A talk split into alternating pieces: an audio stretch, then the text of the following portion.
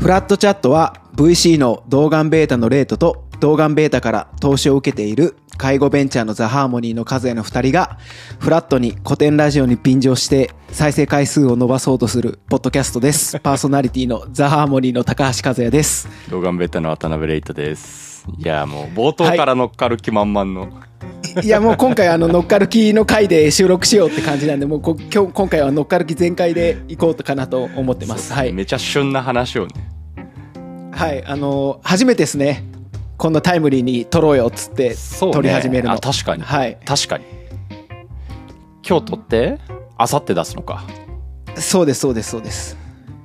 いやー、乗っかってきましょう。大きな船には。いやいや乗っかっていきましょう。いやだってあの古典ラジオのあのレートが出てる番外編聞いたけど、あの古典ラジオからちゃんと僕の名前も出してくれてたんでこれはもう乗っかっていいだろうって完全に理解したんでか勝手に 勝手にそう思ってるんでちょっと乗っかってで俺も実際レートにもうちょっと詳しいことを聞きたいなと思ったので、うん。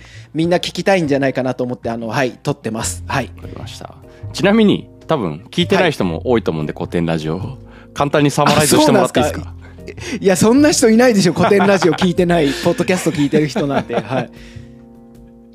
そういやサマライズはは苦手なんで、はい、レートからお願いします。はい。いやいや、まあ、今回ですね私はい。ベンチャーキャピタリストとして実はザ・ハーモニー以外にもね投資をしてまして、その投資先の一社の古典っていう古典ラジオっていうですねポッドキャスト界ナンバーワンの民間の、はい。民間民間通とおかしいな、まあ、ポッドキャスト界ナンバーワンの、まあ、パーソナリティ番を組ですかね。要する番組があるんですけども、彼らに対してですね、追加投資をさせていただいてでまあ古典として総額1.2億円程度の、まあ、資金調達しましたっていうリリースとともにですね、なんかこの古典らしい調達っていうのをもっとちゃんとみんなに説明したいからポッドキャスト撮りましょうよっつって呼ばれていってはい。なんか調達のリリースっていうから、まあ、サクッと告知っぽいの撮るのかなと思ったらがっつり1時間しゃべるっていうですね普通のポッドキャストを収録したっていうのがありました、はい。で古典ラジオは歴史のポッドキャストですかね。そうですね。歴史を面白く学べる古典ラジオ。ちょっとニュアンスが曖昧かもしれないけど、はい。いやでもいいですよね本当僕らのフラットチャットは比べ物にならないぐらいあの、いろんなことを学べる、はい、あのちょっと自虐的に言っちゃいましたけど、はい。まあ、完全にあれに触発されてスタートしたところもありますからね我々。いやそうですね。もう完全に触発されてますね、はい。しかもあれですね。僕も出させてもらってるんで2人とも出たっていう記念で、はい。そうね。和也さんがはい。結構初期ですよね、そうですね。あの外部のゲストとしては初ですね。おはい。なるほど。そうなんですよ。でまあ、なんでね、全力で、はい、友達っていうところを生かして今回からフラットチャットもやっていこうかなと思ってます。はい。はい、ぜひ聞いてください。めちゃくちゃ面あ白い話をしてるんで。当めっちゃ面白いですね。嫉妬するぐらい面白いので大丈夫？これ、なんかそれ聞いた上で聞いてもらう前提にした方がいい？はい、いやまあいいんじゃないですか。まあ フラットチャットなんでこれは。はいこんな感じでこんな感じでいいと思います。聞いてないと全く分かんないかもしれないけど、聞いててもあんまり分かんないかもしれない。を目指しましょう、じゃあ。はい。まあ、あの、概要欄に載せときます。その、ポッドキャスト、古典ラジオの、はい、レートが出たる方は回をはい。はいはい。ぜひぜひ聞いてください。はい。一番最初の見どころはあれですね、序盤で VC と起業家が話すポッドキャストなんかあるんすかねって樋口さんが言って、いや、あるよ。和也がやってて。はい。えそうそうそう。風とレートや別が番組でやってるっていう。はい。めちゃくちゃね、いい振りがあったんですけど、僕があの古典ラジオがどれぐらいの規模感で聞かれてるかっていうのを知ってたがゆえに、ちょっとはいはいはい。チキってですね、フラットチャットですっていうのをね、ためらったんですよね。いやいや、作戦でしょ？こうやってちょっとあの、調べてもらって。はいはいはい。調べられて増えたのかな？いや、わかんないですけどね。わかんないですけど、増えてほしいなと思ってます。はいまあ、だから撮ってるんですけどね。はいはい。ということで、話していきましょうか。はい。はい。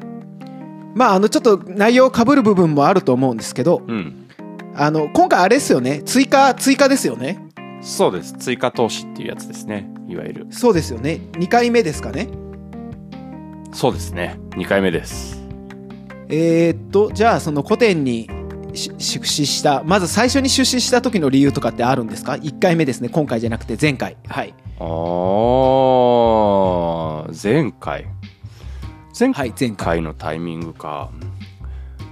まあ今回向こうのポッドキャストでも話したんですけどそもそもまあはい投資をするって時に初回と追加投資でそんなに大きなじゃあ差分があるんだっけでいうとあんまりないっちゃないんですけどはいはいはい。基本的にはまあ古典のやろうとしていることに共感をしている、まあ、僕ら投資する時に前もお話しした市場チーム戦略っていう事業面ではいはいはい。丸がつくかっていうのを考えた上うんに、うん。投資の収益性と,、えーとはい社会的意義これを加えたまあ全部で5つの項目に丸をつけようっていう話をしてやってるんですが、はい。前回も今回もその古典が目指してる市場これは市場サイズだけじゃなくてどんな世の中にしたいんだみたいなところだったり、まあ、それはどういう起業家がどういった、まあ、視座から言ってる話なんだみたいなところここはほとんど変わってないですね。うんうんうんうんうん。で一方で戦略で言うとはい。当時はまだこの歴史のデータベースをどうしようみたいな方向性がうんうん。確定はしてない、まあ今も確定してるわけではないですけれども、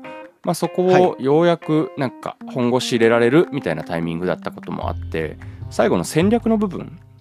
はいはいはい。こ。こに関してはもう本当の意味でのシード戦略がどうなるのか分かんないけども、まあ、こういったやり方だと一定立ち上がるかもね、足元の売り上げも含めてみたいなのがうんうんうん。見えていた時期だったので、まあ、その頃は戦略っていうのは割と後回しというか、うんうん。いう形で市場とチームがすごい面白いっていうので投資をしたっていうのが実態ですね。えーと、が前回ってことですか前な回です。はいはいはい。はい。でまあいわゆるシードの投資なのでリターンに関してもそこまで、うんうん。えー、といわゆる IPO とか M&A っていう EXIT の確からしさから逆算するみたいなのはしていなくて、まあ、少なくともこれぐらいの規模にはなるだろうからの逆算で、まあ、バリエーションを決めたりっていうのが、まあ、その頃ねはいはいはいはい投資の収益性っていう意味合いでいくと、はいはいはいはい。まあ社会的意義に関してはもう本当言わずもがなだと思いますんでそうですねそうですね。はい。もう本当聞いてもらえば分かりますっていうとこですかね。はいはい。っていうのが前回です初回はい。はい。じゃあ今回の2回目で変わったところってどっかあるんですか？っていうと、まあ、市場と市場に対してのビューっていうのはあんまり変わってない基本的にはもう本当すげえなと思うのが言ってることずっと一緒っていうはいはいはいはいはいはい。これは前回ちょっと以前からですね古典に関してはもう本当会社立ち上げの時から相談を受けてたっていう関係性もあったので、本当言ってることぶれねえなとは思ってました、はい。でチームに関しては結構大きなアップデートがあってはい。えーっとそうだな。もう取締役陣だけでも本当になんていうかビジョンとミッションがだいぶシンクされていて、頭の中が同期されていてでなおかはいはいはい。つスキルだったり行動量だったりみたいなのも十分な人たちが集まっていて、すごいいい形になってるなっていうのが見えたのが、まあ、今回チーム。起業家からチームになってたなっていう印象。なるほど。ここは大きなアップデートかなとそうですよね。僕も今回のプレスリリース見て、あ、し社外取りとかいるんだなって初めて知ったんで、なんか本当チームアップデートされてる感ありましたね。はいそう。なんですよそこは本当にねこの1年の間にだいぶもともといいチームではあったんですけれども、よりアップデートされたなっていう印象、ですねうんうんうんうんうん。なるほどなるほど。でその上での今回は戦略ですよね、まあ、前うんうんうん。古典ラジオの方でも話した話の核で言うと多分ここではいはい。まあこのいわゆる戦略っていうのの中でもより重要なファクターを占める数字の計画だったり、まあ、うんうんいわゆる売上の計画みたいなところうんうんうんうん。ここに関しては、まあ、前回の投資からで言うと足元のビジネス、うんうん。まあ、これをビジネスと呼ぶのかどうかは別としても足元のなんか売上だったり、コストのコントロールだったりみたいなのは非常にうまく回っていて。だいぶ足場は固まったなっていう印象はいはいはい。そこはだいぶいいと一方で、いわゆる J カーブを書く数字の計画、はいはい。まあ、今回1億円オーバーで調達をしようとなると、まあ、少なからず、うん。5年後10年後どれぐらいの売上規模取れるんだっけ？みたいなのは積み上げの数字の計画じゃなくてもざっくりやっぱこれぐらいの市場規模で、これぐらいのシェアを我々は取ってみたいなのはうん。書いてもらったり、まあ、実際そこを目指してもらうっていうのが一般的、うんなんですが。非常にですね今回古典に投資させていただいた時はその数字がですねいわゆるコンサバティブ、保守的なはいはいはい要はまあこれはほぼいくだろうみたいな計画はいはいはいはいはい。がベースになっていてうんうんうん。今回まあこの集めた資金を投資するであろう歴史のデータベースを作っていこう。っていうことに関しては、ほぼほぼ売り上げに反映されてないっていうようなのを受け取って我々。ああなるほど。どうなるかわからないからわからないものは書かないっていう感じだったんですね。そうです。シンプルに言えばですね、はいはいはいはいすげえ当たり前のの話じゃないですか。わからないことはうんうん。書かない、はいいやまあでもありえないですよね。今のあのールールというんですか？なんなんてなんて言うんだろう。今のスタンダードからすればはい、ねはい。特にスタートアップとかベンチャーとかでこうエクイティで調達するってことに関してはえっ、と僕の説明不足かもしれないですけど要は未来を売ってることだと思ってるのであの未来から逆算して僕らこうなる予定というかこうなりますんでそこを見据えてえー、と企業価値ですね、あを逆算してこれぐらいの時価総額になるんでこのパーセンテージこの株価で持ってあの出資してくれませんかっていうのが一般的だと僕は思ってるので、うん。はい。そうなんですよ。で僕らもまあそう思ってはいた一方で、やっぱり深井さんとか、まあ、古典チームの人たちと話してる中ではい。感じた一番のところははいまあ意味のないことをやらないっていうそういうシンプルな話っていうよりも、はい。それをやることが結局内部に対しても外部とのそのコミュニケーションにおいても、一定程度の何がしかの影響を与えてしまうっていうもうすごい具体的な弊害が起こってるよねっていうこと？いやーそうなんですよね。はいはいはいはい。なんかそこをやっぱりじゃあやめようよやめてみようよみはい。たいな、明確にそこをはいはい。僕ら言い合ったわけではないんですよ。なんだったらこれはいはいはい。言語化できたのは正直このポッドキャストの収録の時だなと僕は思ってるぐらいなので、あはいはいはいはいはい。検討のプロセスでそうなったわけではないんだが結果を振り返ってみるとお互いやっぱりここに対してそこをじゃあ僕らもちょっとこの売り上げの規模感だと社内通すの難しいっすみたいなのは言わないようにしたし、はいはいはい社内でも、まあ、そういう議論が出た時にどういうふうにしたら僕は社内でそこを説明できるんだろうみたいなのをはい。考えるきっかけになったっていう感じですね。なるほど。ちなみにその丸井さんとレイとは話したりしたんですか？今回の出資に関して。そうですね。丸井さんとかっていうよりも、はい。まあ、割とこういう資金調達のラウンドだとよくあるのは、はいはい。投資の契約も含めて誰がまとめるのかみたいな話になって、はい。そういうのも含めてうんうんうんうん。コミュニケーションっていうのは割と取ったりはするはいはいはいはい。ケースがあります。なるほど。あれなんですよあの、うん。はいどうぞはい。なんか割と実務的なところでのやり取りはそれこそ各社とあったりしますけど、投資の検討に際してなんかヒアリングするみたいなのはあんまり新規の投資家同士ではやらない気はしますね。ああなるほど。そっかそっか。丸井さんそっか。でもそっか。ああなるほど。ベータは2回目なのか。そうかそうか。はいはいはい。まあ僕らはですね。だと丸井さんからこうインタビュー受けたりしなかったんですか？インタビューは受けてないんじゃないかな。へえそうなんだ。はいはい。まあ向こうでも話してましたけど結局深井さんがけ、それなりの数投資家を回って、はい。まあ、みんなと議論していく中でやっぱり多分そういう反応が返ってくるところもあったが、はいはい。まあ、それを受ける中で多分彼自身が今のその状況をメタ認知した上で、はい。なんか自分たちとしてはこうやりたいなみたいなのを多分直接伝えてたとは思いますね。ああなるほど。いやーでも本当すごい勇気があることだなと思っててなんかっすね。まあ全然話一個関係ないことを言うと僕あのデザイナーやってたじゃないですか。ファッションデザイナー、はいはい。あのーそこ最初に、えー、とインターンじゃなくて、うん。ちゃんとお給料もらってプロとしてやっていくっていう時の最初の会社が結構販売に力入れてる会社だったんですよ。なんでな店舗での？なんですか？あそうそうそう。うちの会社はファッデザイナーとかが偉いんじゃないって。あの販売員が一番偉いっていう企業文化のとこで。はいはい。どこにおを置くかって言った時に。あそうですそうです。なるほど。でなので絶対販売員研修があるんですよおおあのはいはい。デデザイナーでも。もはい。で僕が配属された店があの今あ今また復活したのかな？中野の丸井の創業店で、はい、丸井が丸井さんが始まった中野で始まってるんですけど、うん。そこだったんでなんかちょっと勝手に思い入れがあったんでシンパシー感じちゃいましたっていう。はい。自分の立ってたあの売り場のね。はいはい。あであの丸井さんの本社も確か変わってなかったら中野にあるはずなんではい。ああそこかと思いつつもはい。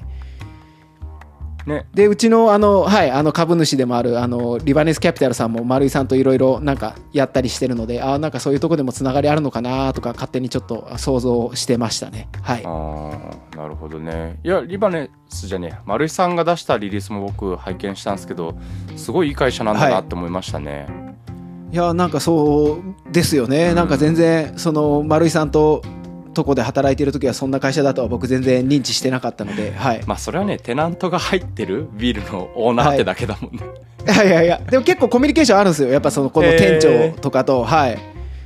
いろいろはい。なるほどね。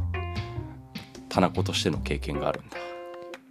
いやーであれですね。なんか僕あのーもういつも呼んでる呼び方で呼びます。あの龍之介と友達じゃないですか。友達なんで、うんそね。そうの調達してる時もそのしょっちゅう会ってるわけじゃなかったんですけど、うん。お互いあれなんですよ。あのー古典が始まった時期と僕らが大ちゃんを始めた時期がほぼほぼ一緒で。そうそうっすね。それぐらいっすね確かに。そうなんですよ。なので最初らへんよくピッチとかで会ってたんですよ。へえはい最初のお互いあのーやる時。に深井さんピッチしてたんだあしてしてましたよしてた気がするな。してたかもしれない。してましたし一緒におあのー示し合わせたわけじゃないけど、へー。ああみたいな感じで出てましたもんね。はい。であれですね。なんか最初会った時はあのー別の会社の友達から紹介を受けてうん。ご飯食べてる時だったんですけど、うん。あのもともと龍之介が働いてた大企業はい。もうあそこはダメだみたいなこと言っててほなんでなんでみたいな。いやいや和也ほど事業にあの向き合ってないからみたいなこと言っててえー、俺そんなに向き合ってる自信ねえけどみたいな話してたらやっぱなんか大企業病でううん。あの上司の顔見て仕事してるみたいな、うんうん。その誰もお客さんの顔見てないみたいな、なるほどね。で、はい、意味わかんない仕事ばっかりしてるからみたいなことを言ってたんですけど、うん。だからダメになると俺思うんだよねってなってあのその通りになったんで僕はびっくりしたっていうのがあー印象強いですねなるほどね。あの一連の話の前にそういうあそう話をしてたってことね。です。一連の話の前にはい。そうですそうです。でその時はなんかですねあの本当はなんかコンサルっぽいやつだなぐらいにしか思ってなかったんですけど はい。そうね。デートと会った時の印象ですね。あなんかロジカルにあ詰めてくんなみたいに思ってたんですけど。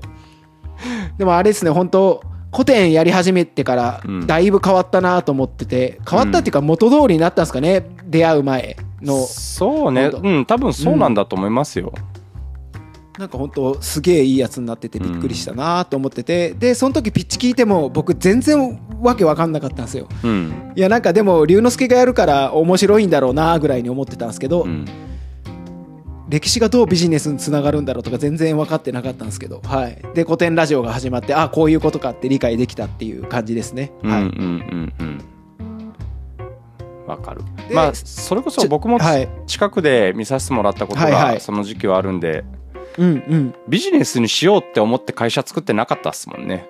あそうですね。最初の頃はそうですね。そうですね。やっぱ必要なもの、っていうか自分が欲しいものが世の中で必要じゃないはずないよねぐらいのテンションだったんじゃないかな。はい、なるほどわかんないけど。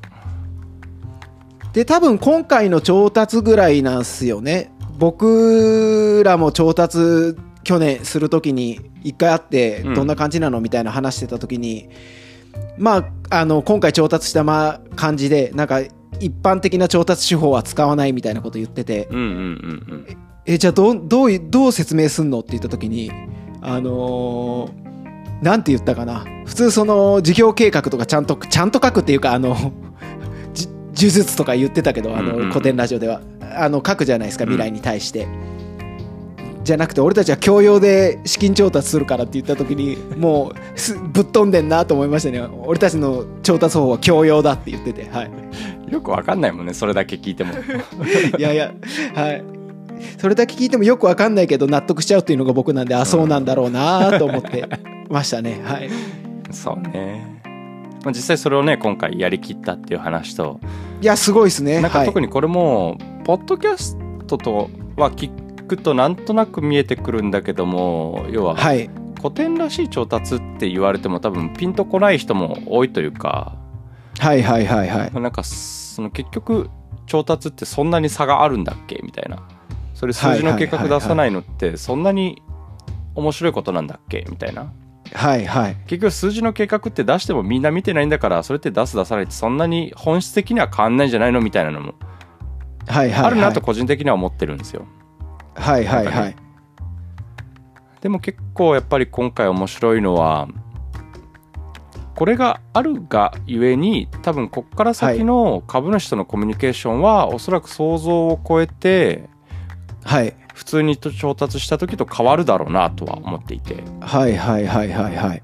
っぱりこの入り口でちゃんとお互いが本質的に同じ目線に立つっていうことの意義っていうのうがん。今回すごい試されてるなと思うんですよ。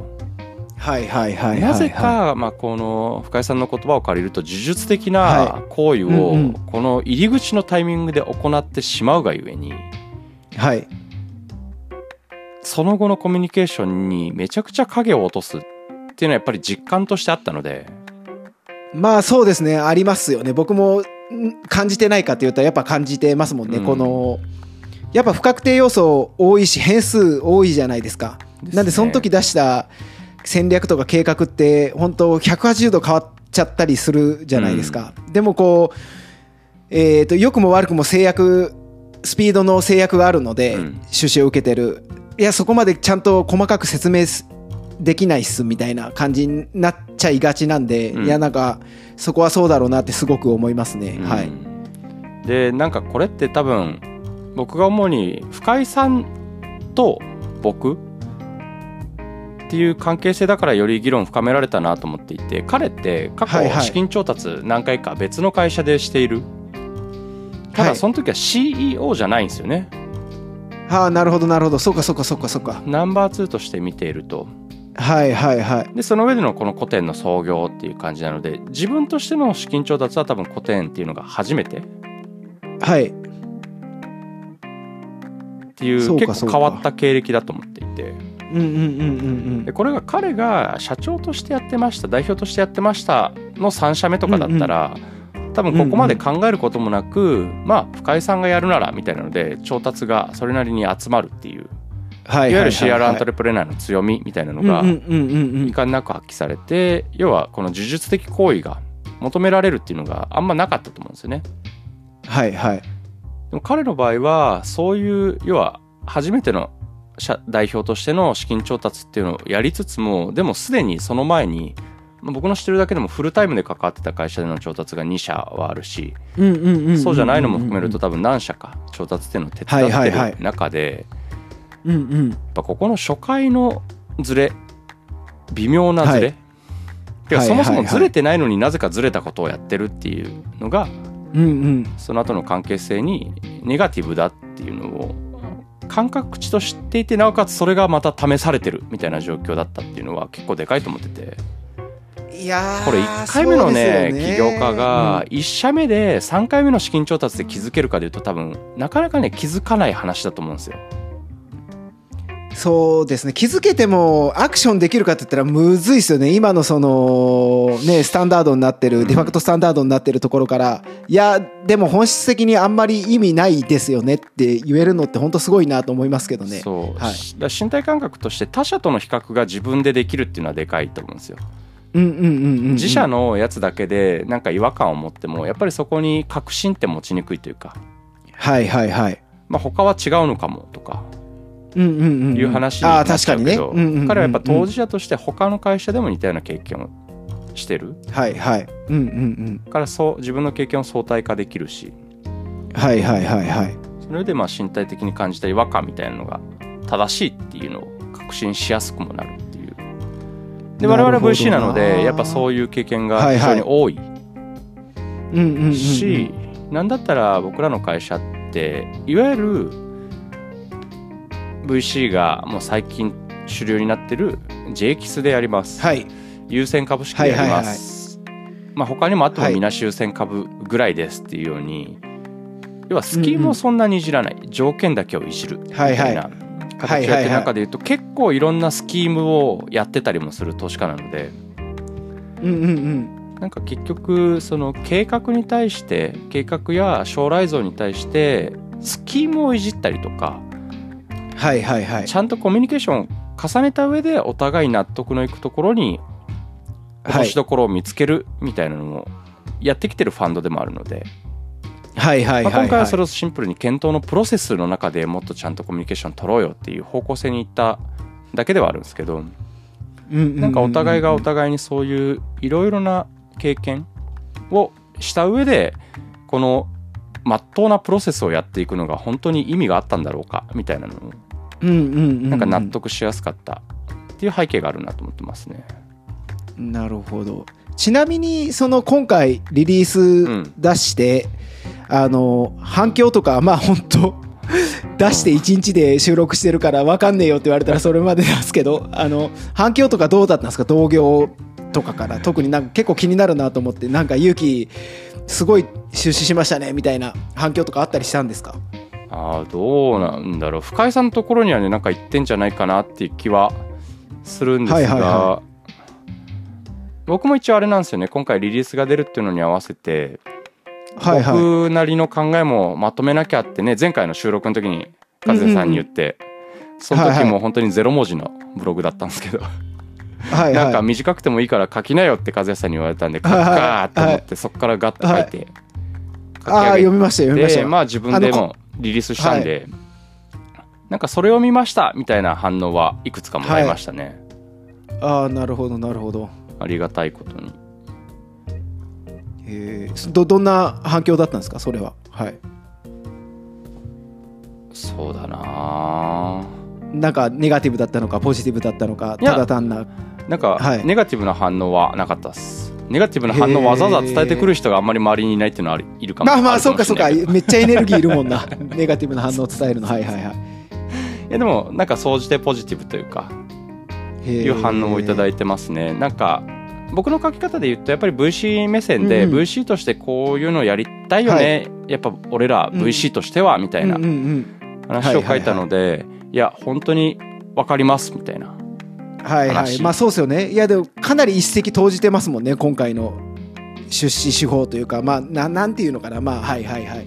でもまあなんか僕のブログにも書いたんですけどシードだと割とよくあると思うんですよ、なぜならあーなるほど数字の計画ほぼ意味ないよねってみんな思ってるからうんうんなんだったらシード投資家って投資用のなんて言うんだろう申請書みたいなもの書かないファンドすらあるので、ああなるほどなるほど。そういうところはこういう呪術が必要ないんですよね。はいはいはいはいはい。個人が個人としても意思決定をして、はい。それを LP からも信任されてるっていう状況なので。はいはいはいはい。はいなるほど。なので割とこれはそこまで僕がすごいかって言われるとそうでもないなっていうのをブログの最後にも書いてるんですけど、はいはいはいはい。まあ、今回の古典が素晴らしいのは売上がもう一定規模立っていてはい。プレディクション予想を立てようと思えば全然立てられるにもかかわらず、うん。立てないっていうのをやりきったところにあるっていう意味では、まあ、プレ A からシリーズ AB にかけてこれが主流になるといわゆるこのシードの人たちの計画ではなはく人に投資をしているっていうはいはいものがシリーズ以降もほぼそうなんですけど実態としては。なぜかまあ計画の方に比重が行きがちなのが是正されると結構シードからシリーズ A にかけて起業家が無理しなくてよくなるっていうところに僕は一番の価値がある気がしてますね。結構ここでね苦労する起業家多いんですよ。シードではい今までシード投資家とコミュニケーションを取ってたやり方とうん全く違うことをやらなければいけなくなるので。いやもうあなんか耳が痛くてな 何も言えなくなりました。はいでここでそっち側にスイッチ、頭をスイッチできなかったりコードスイッチできなかった起業家はやっぱシリーズ A に行くのすげえ困難困難になっちゃうんですよね。そうですよ苦労するね。で僕らもやっぱそこに対してのアドバイスってするんだけれどもそこまでやってきてる僕らが言ってもあんまり響かないから、結局このシリーズ A とかプレ A に回り始めるタイミングで起業家が1周目すげえ苦労してああシリーズ A 以降ってこうなるんだって自覚しての頭を切り替えられるかどうかみたいな。まさにこれ起業家の時間浪費してると思ってるんで僕は。いやーなるほど。書いてたもんね。はいはいはいはい。でまあこれはねなるべく僕らが早くそれを教えて、うん。頭を切り替えた上で1周目からうまくいく。っていうのがまあ基本的ななんか今までの正解パターンだったんですけど。はいはい。でもそこのなんかやっぱ J カーブ書いた数字じゃないと通しづらい。やっぱ通せないんですよね。っうんていうのが実質的に事実なのであればうんはい。やめた方がいいよねっていうのは素直にそう思うし僕らもやっぱり追加投資だとこのプレイ A とかシリーズ A で投資することあるので、うんうんうんやらないやらないようにっていうよりはもうちょっとそこをちゃんとコミュニケーション取ろうっていうふうには思いますね。なるほどね。とはいえとはいえその投資委員会とか通すときにいやー苦労したこととかあれば聞きたいなと思ってはい、はい。なかったんですか？はい。えーっと僕らの場合ははい。投資委員会で苦労するっていうよりもさっきちょっと話したように投資委員会にあげるときに何言われるかな、は嫌だなと思いながら僕が資料作ってたっていう感じでそこがやっぱり苦労しますね。会に上げる前のプロセスで言うとどういうことがあるんですかね？いわゆる僕らの社内で言うと投資申請書っていうのを書くんですけど、はいはいはいはい。それを書くのが憂鬱だったって感じです。えー申請書ってどんなこと書いてるんですか？あの言える範囲でいいんですけどはい。まあ一般的なやつですよ。どういう課題に対しはい。てどういうプロダクトをやって、この会社がどういうことを考えていて、どういうふうに階段を上ってい。こうとしているのか。でそこに対してのリスクはどんなものが存在して、それはこういった形でまあ解決されたりされなかったり、まあ、それがあるからこそ、はいはいはいまあリターンの可能性っていうのがあるんじゃないのかみたいなのをつらつらと書いてっていうのが、まああるんですけど。はいはい結局、まあ、リスクの話もはい。そうなんですけど、古典の場合はそれによって生まれるはいリターンの部分が数字的にかか、表現されていないのではいはいはい。結局これだけ、えっと、それはその表現されてないのはい今だかつて初ですか？いやだからそれこそシードだとよくある話。ああなるほどなるほど。はいはいはい。だけれどもやっぱシリーズ A に近いようなはい。1億とか、そうですこれでよねちょっとするような時で言うと、うんうん。やっぱり多くはない。はいはいはいはい。ってなるとこのフェーズのこのバリエーションのこれぐらい我々が投資する会社において、はい。こんなコミットメントでいいのみたいなのはまあ一定あるじゃないですか。はいはいはいはい。ででも全然こんななんて言うんだろう堅実な売り上げでそれをやってくれって言って僕ら投資するわけじゃない。っていうのは僕も思っているし実際そうなんだが、はい。じゃあそれってイメージどんな感じなのっていうのは、うんうんうん。投資の意思決定をする上では絶対重要じゃないですか。そこが分からないと僕の頭の中だけで思っていても。完全に僕個人が全て決めれるっていうルールなんだったらまだしも。うんはい。はいそうまあ、そうですよね。自分のお金でやってるはい、はいあのやつだったら別ですよね。はいはい。別の GP が意思決定をするための情報は提供しなければいけないし、そのプロセスはい。がちゃんとできてるのかっていうのを監査役にも見てもらわないといけないし、はいはい。最終的には我々 GP はこう考えて決めましたっていうのは LP に対しても説明責任があるので、うんうん。はいはい。っていう意味では僕の中ではほぼほぼこういった理由で決めたいっていうのはあるがじゃあうんその頭の中をシンクさせるときにめちゃくちゃ楽なツールとしての数字計画がないっていう状態、ああまあまあまあそうかそうかそうかそうか。そうかはい。なんか木の棒でボスに挑むみたいな状態でどんな盾、どんなはいはい。なんかポーションを持っていったらいいんだろうみたいなのをめっちゃ悩むみたいあーはいはない。縛りプレイやってる感じでしたね。まあまあそうですよね。通常これ持っていくあのマストの装備で必要だよねっていうのが今回ないっていう。星5の装備を揃えてボス倒しに行くみたいなのが当たり前だったのを、はいはい。なぜかボロ切れの布と木の枝で行くから、はい。すげえ縛りプレイでなんかこのタイミングでこういう回復剤を入れたら死なないみたいな、はいはい。はいはいはいはいはいはい。ようななんか頭の悩ませ方でしたね。で結局いつもより時間かかったりなんか苦労し苦労っていうかなんかあったんですか？そのきボロ切れと木の棒で行ったことに対して。はい。時間はちょっと他と比較してないんでよくわかんないんであれですけど、うん。まあ、やっぱ心情として難しいなって思ってましたね。へえでも結果通ったから出資できたわけですよね？まあもちろんですね。へえもちろんでございます。いやもっとなんか生々しい苦労話聞きたいんですけどなんかないんですか？はい。まあな自分の内心の中での苦労だけだからな。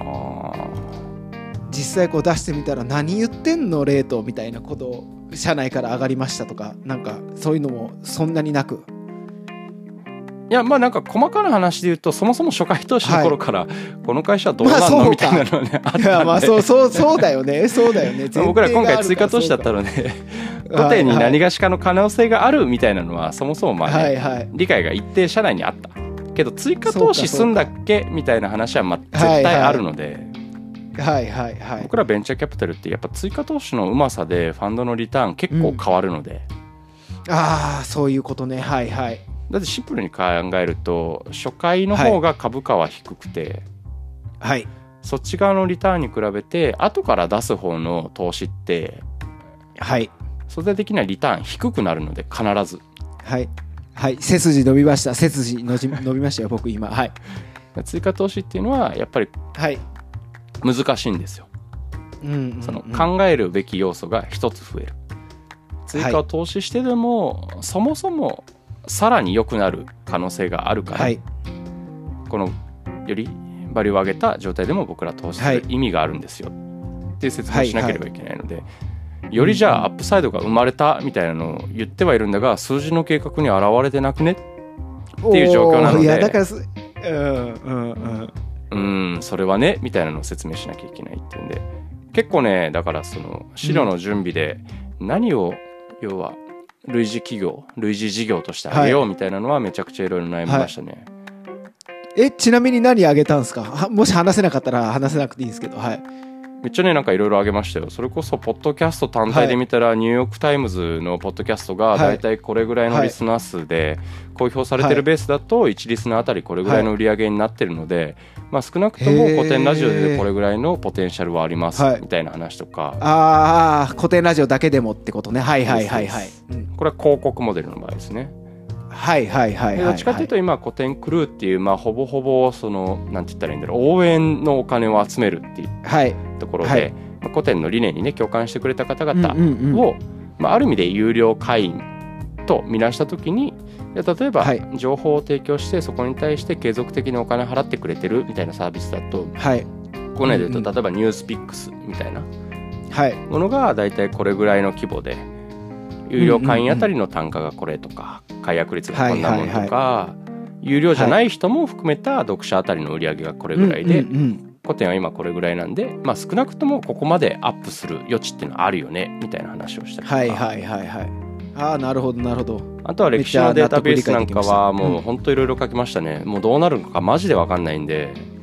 はいはいはい。なんかまあ少なくとも歴史のベストセラー本ぐらいの売り上げにはなるだろうとかはいはいはい。ああそうそういう対象になるんですね。はい。あのなんかね数学好きの人たちがよく触ってるウルフラムアルファっていう、あそんなのがあるんですか？ウルフラマアルファ。はい。知識データベース事業をやってるようなところが、はいはい。まあ、こんな感じのプランでこれぐらいの利用者がいるはようだみたいな話とか、はい。逆にそれこそニュースピックスじゃない方の B 向けにいろいろな財務データをまとめて販売してるスピーダっていうサービスがあるんですけども。ああありますねありますね。はいはいはい。はいまあ、スピーダみたいな事業っていうのは結構あるので例えば似たような話で言うと日経の新聞過去記事を検索できる日経テレコンとか。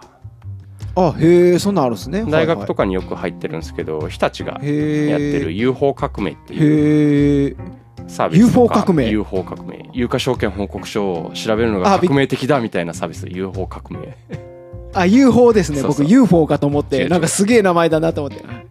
はい。UFO ね。はい、まあ売り上げこれぐらいいってたよねみたいなうん過去うん、とか。なんかそんなんをいろいろ出したって感じです。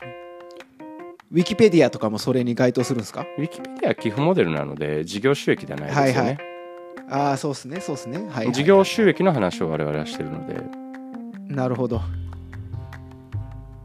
ですね。まあなんかそういうのを何を挙げると、その本質的な意味での類似なんだろうか。っていうのをめちゃくちゃいろいろ考えましたね。はい。リスクが同じじゃないと類似企業って言えないので似たようなことをやってても、事業上のリスクが一緒じゃないと結局フィナンシャルな意味での類似ではないので、どこを似てるっていうといいんだろうみたいなのはやっぱり一番頭を使うところですね。うんいやー難しいね。難しいね。はいはいはい。難しい。っていうのをやりました。となるほど。でちょっと今日一個話したいなと思ってたトピックがあってですね、うん。あのさっきレレイとも言言ってたんですけどそのす制約を課すことの僕メリットもあると思っててですね。はい。なんか最近感じてることはその J カーブ描く事業計画書くわけじゃないですか。はいはいあもちろん僕らも書いたんですけど、うん。で、えーとそれが呪術的になってないかって言ったらなってる側面もありますっていうのも多少わかります。はい、うん。あの借地上的的にかあのエクジットが前提であるので。うん。でただその僕制約課すメリットもあると思っててうん。そのやっぱ時間が決まるわけじゃないですか。ここまでにな何かしないといけないっていうことが、うん。もちろんねはい、だから結構エンジンに火つくなと思ってるんですよ、うん。エンジンっていうかハートにっていうか。まあそれが辛さであったり楽しさであったりスタートアップとかの醍醐味であると思うんですけど、うん。なんか例えば今の大ちゃんで言うとはい。比較的毎月あのちゃんと売れていってるのでうん。もしですよ僕らがベンチャーとかスタートアップじゃなくてある程度、えーと例えばですね施設数が100施設ありますと。うんでそっちで、あのー利益上がってるから新規事業としてあの大ちゃんやりますぐらいの会社規模だったとするじゃないですか、うん。そしたらなんか結構焦んなくても、まあ、このままいったらこの台数になるからな気長にやればいいんじゃないかとかいう選択肢取れると思ってるんですね。うん。ただそうじゃないじゃないですか今のザ・ハーモニーって、うん。あの投資を受けて出資を受けて、えー、と大ちゃんの授業をやってるので。はいだからここの期間までにある程度のこの数字立てないと資金がなくなっちゃうのでそこに向けてあの制約がある中で優先順位決めてああだこうだやってるわけじゃないですか。うん。なんかそこでやっぱ僕は、えー、と自分自身とか会社の成長を感じるんですよね、うん。その考えることとか行動を感じることで、はいだから制約を課すことのメリットもあるんじゃないかなと思ってるんですけどはい。その辺レートどう思ってるんだろうっていうのをちょっと話したくて持ってきました。なのでそこに関してはもうポッドキャストでも散々言ってるんですけど、うん。別に計画を立てることとか、はい仮説検証を回すために将来を予測することは全く否定をしていないしそれがはい。J カーブを書くような大きいチャレンジであることは何の問題もない。っうんうん。はいはいはい。ていうのは言ってるんですよ。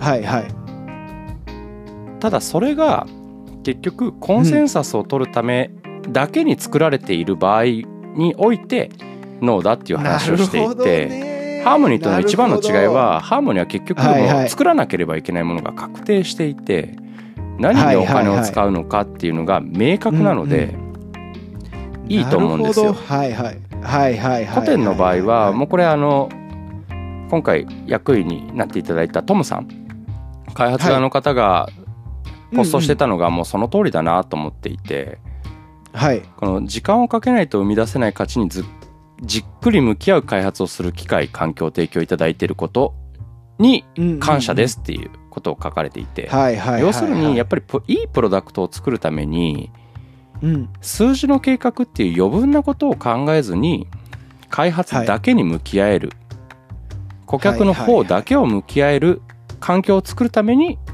そういったプレッシャーが一切ないような数字の計画を内外でぴったり一致させようっていうのが今回の大きなメリットだと思っているのでハーモニーとはシチュエーションが全然違う、うんああなるほどね。これがハーモモニーが2年前の調達で J カーブ書いたやつを出して1年後に出してもうすぐに売り上げが立つみたいな計画を書いててそれがいいプレッシャーだとは多分ねなんなかったと思うんですよなるほどだってもう1年半ととか2年ぐらいちゃんとプロダクトに向き合わないといいもの作れないうん。っしょって思いながなら書いた J カーブの計画マジ意味ないので、はい。いやーなるほどね。おっしゃるようにそれがいい制約になるっていうのははい間違いなくあってうん。亀甲占いと一緒で亀の甲羅焼いてるのもあれで右に割れたらみんなテンション上がるんで。全く無意味じゃないですよ。やってやろうぜって。はいはいはい。呪術が全く無意味だとは言ってなくてはいはいはいはい。だから多くの投資9割の投資はやるべきことって多分そんなに投資家と起業家でブレてないんで呪術でいいという話なんですよね今回のって。はいそこがなんかあんまりりブレて伝わってるとは良くないなと思うんですけど。いや確かにそう言ってましたもんね。あの全部の投資がこうあるべきじゃないっていうのはあの龍之介もちゃんと言ってたので、はい、そうなんですよ。このこういう投資するためだけのファンドができるとかもナンセンスだって言ってたので、はい、うん。でもこれが例えば和也さんが大ちゃんっていうプロダクトじゃないのも含めてやっぱり介護に関わる全ての人がハッピーになるとかうん。っていうのに紐づいたプロダクトをもっといろいろ考えたいみたいなフェーズ。はいはいはい。だったらどうだろうっていう気持ちで多分聞いてもらったらいいと思っていて。はいはいはいはいはい深井さんの場合は歴史がまあ整理されて検索可能な状態になるっていう世界じゃないとおかしいやろみたいなのを考えてる時に、はいはいはい。まあ、今歴史データベースっていうのが多分答えだとは思っているがやっていく中で全然違うの思いつくかもしれないわけじゃないですか、開発とかそれこそユーザーに投げながらはい。開発していく中で、い、はい。やジェデータベースじゃねえかもみたいになった時にはいはいありえますね。うん。全然違う方向を向けるっていうはい余剰ができるので、はい。その時に呪術的なものが足かせにならないためにうん。これ呪術なんだからやめようよ。はい。っていうすごいシンプルな提言をしてる、イメージです。はいなるほどね。なるほど。だから僕らもなんかこういう呪術をやめるファンドになりますっていうアピールをしたいのっていうのは全くなくて、はい。今回まあコテに呼ばれなかったら僕も全然こう発言するつもりもなかったしあブログもそうなんすね。書いてなかったと思うんだど。けどはいはいはいはい。別に僕らとしてはそんなにすごいことをやったでもなければこれが俺らのファンド方針だっていうつもりもなくて、うんうん。はい深井さんの考えてることはその通りだしじゃあこの分からないみたいな状況をうん。僕らなりに投資のウィンなんか範囲に入れるにはどういう考え方をしたらいいんだろうみたいなのを考えたんでみんなに今の考え方をシェアしようぐらいな感じなので、うんうんうんなるほど。なんか僕らこれでポジション取るつもり全然ないですね。えー、なんかそれが変に伝わると嫌だななと思って。いやー俺だったら絶対取っちゃうな。すげえことやったでしょ。かっこいいでしょ。アンチテーでしょ。みたいな。パンクスでしょ。みたいに絶対言っちゃう。ドヤ顔しちゃう。はい。だってさこれってさなんかはいはい。まだやっただけじゃん。いやいやいやこれが結果になって初めて意味があはいはい。なるほど。もう一石投じてどやるなんてダメだよね。いやはい。あちょっとあのまた和也辞書に追加しときます。はい。まあそんなつもりでやってますね。だからこれなんかみんなが真似すべきだとうんうん僕全然思ってないし、はいはい。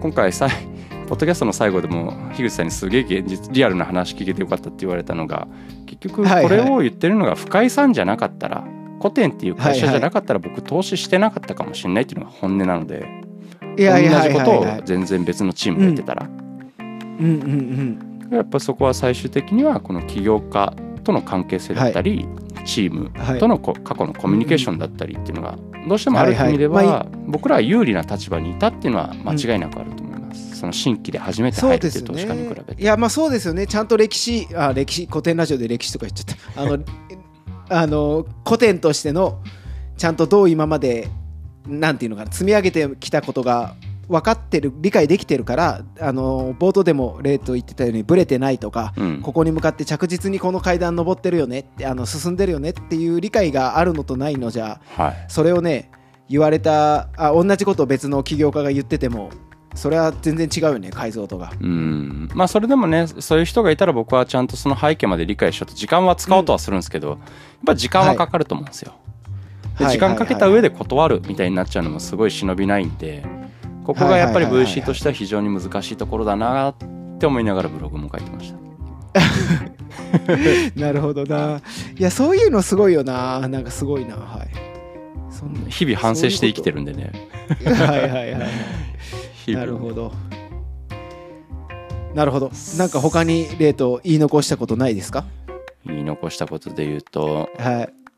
やっぱ僕はね本当にこれが世の中に広まったらいいなと思うんだけども、やっぱり起業家側が変にこれを影響を受けて、はい。我々は古典型投資、結局これ名前どうなるんだろうね。古典型投資あーそう古典流投資みたいな言い方、はいはいなっちゃってたけど。はい。でやるんだっていうチャレンジはもちろん僕を応援するしはい。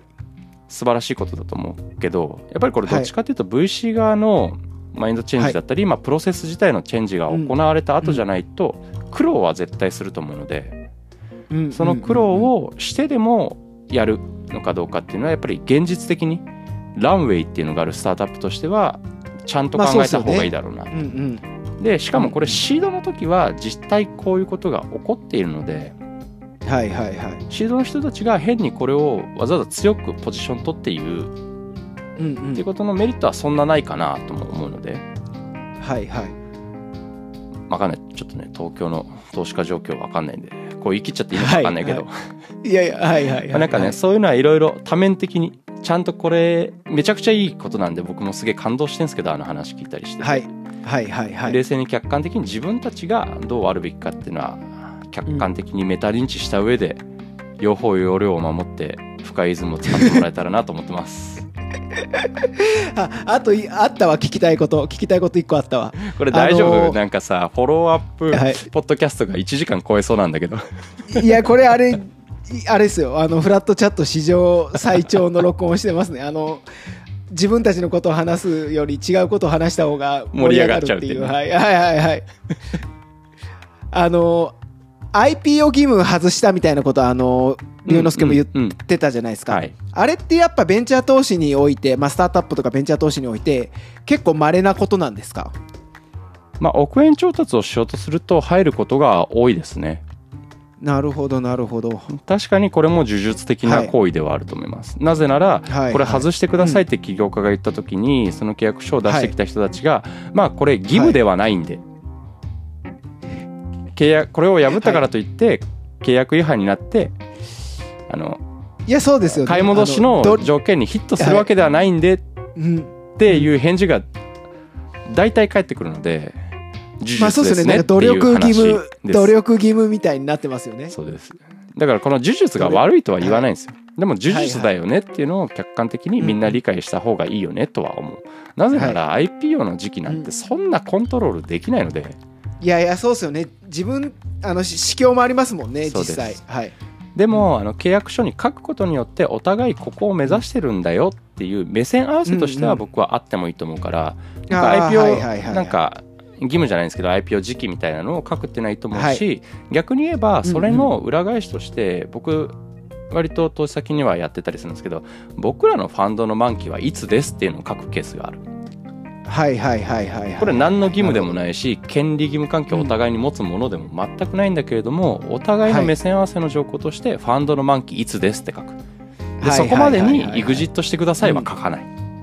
はいはいはいただ何かしらアクション必要になりますよっていうことですそう。目線合わせのために入れるんだったらうん。僕は IPO 時期とかっていうまどろっこしいこと書くんじゃなくて我々のファンドははい。いつぐらいまでに回収しないとまずいっすっていうのをみんなが言えばいいんじゃない？はいはい。って思ってる。ああなるほど。なるほどね。感じですね。はいはい。はいもっとシンプルに分かりやすく書くってことね。そう。はい。深井さんがまあ最後の方に言ってたんですけど結局呪術なのは呪術なんでどういうことやっても。だったらもっっとマシな呪術にしようよっていう話だから。とはいはいはい。それはなんか今回振り返ってみると IPO 義務よりもファンドの満期みたいな僕らの書き方ははい。僕が思う中でのよりマシな呪術だなとは思ってますね。ん。なるほどなるほど。はい聞きたいことを消化しました。ありがとうございます。はい。いや僕もなんかね今回良かったわ。これで話して、より頭が整理されました。いやー最長の収録になっちゃいましたね。ほぼね1時間、はい。でも多分これ古典ラジオの10分の1も聞かれないからねいやいやいやいやいやあのいいんです。あの自分たちが喋りたいことを喋るポッドキャストなんではい。なんかさ番外編の番外編っつって古典ラジオに載せてほしいよね。いやいやちょっと見せてほしいっすよ。嘘っす嘘。嘘嘘いやはいはい投資先の投資先のプロダクトなんで、はい。はい僕ちゃんと分かってます。これではい。乗ったらちょっとパワハラ感あるんでやめまいしょう。やしかもあの乗ったら乗ったで嫌ですねね。僕も。はい。なんかあの取り直しますとかなっちゃうんでこんな自由気ままに喋れないんではいわかる自由気ままに喋れるのがいいのではい。絶対怒られ発生するしな。いやいやそうそう。であの収録大変だってってレイトから聞いて、うん。あのはい。やっぱり日本一のポッドキャストはすごいなと思ったんではい。いや収録大変だったっていうよりも学びが多かったっすね、あの人たちは。もう はいはい。さっきまで雑談してたのにもう気づいたら普通に収録されてたとか、へえなるほど、うん、収録の途中での言葉の言い換えとかマジスムーズなんでへえいやすごいですね。ただ雑談を取りたいように取ってね我々ね。るだけの、はい、我々との違いをやっぱり感じますね。反省反省はしなかったは嘘です。すげえなって思いました。それでね、あの、リスナー増やしたいとかいう回もあったからね、どうやったら増やせるのかみたいに言お前らもっとちゃんとやれよみたいな、ね、ちゃんとそれだけの話だったっていう、ね、はい。はい。で。も、あの、楽しかったです。はい。はい。まあ、僕らが楽しめる話を、はい。この感じでやっていきましょう。なんで、あの、そうですね。で、ぶっちゃけもっとレートにこれ聞きたいっていうことあったら、全然あの、感想とかね、あの、今回の古典の出資でもいいんですけど、あの、概要欄の Google フォーム、もしくはハッシュタグでフラットチャットであの、ポストしてくれたら、嬉しいです。ちょっとこれで僕バズってくれるんじゃないかなってちょっと期待してるので、ぜひお願いします。最後の最後まで乗っかるつもりだからな。いやいや、まあ、はい。あの、他力本願でやっていくポッドキャストなんで、はい。はい、皆さんの支援で頑張ります。はい。はい。で、フラットチャットは、ひらがなでフラット、カタカナでチャットです。では、また次回。バイバイ。ありがとうございました。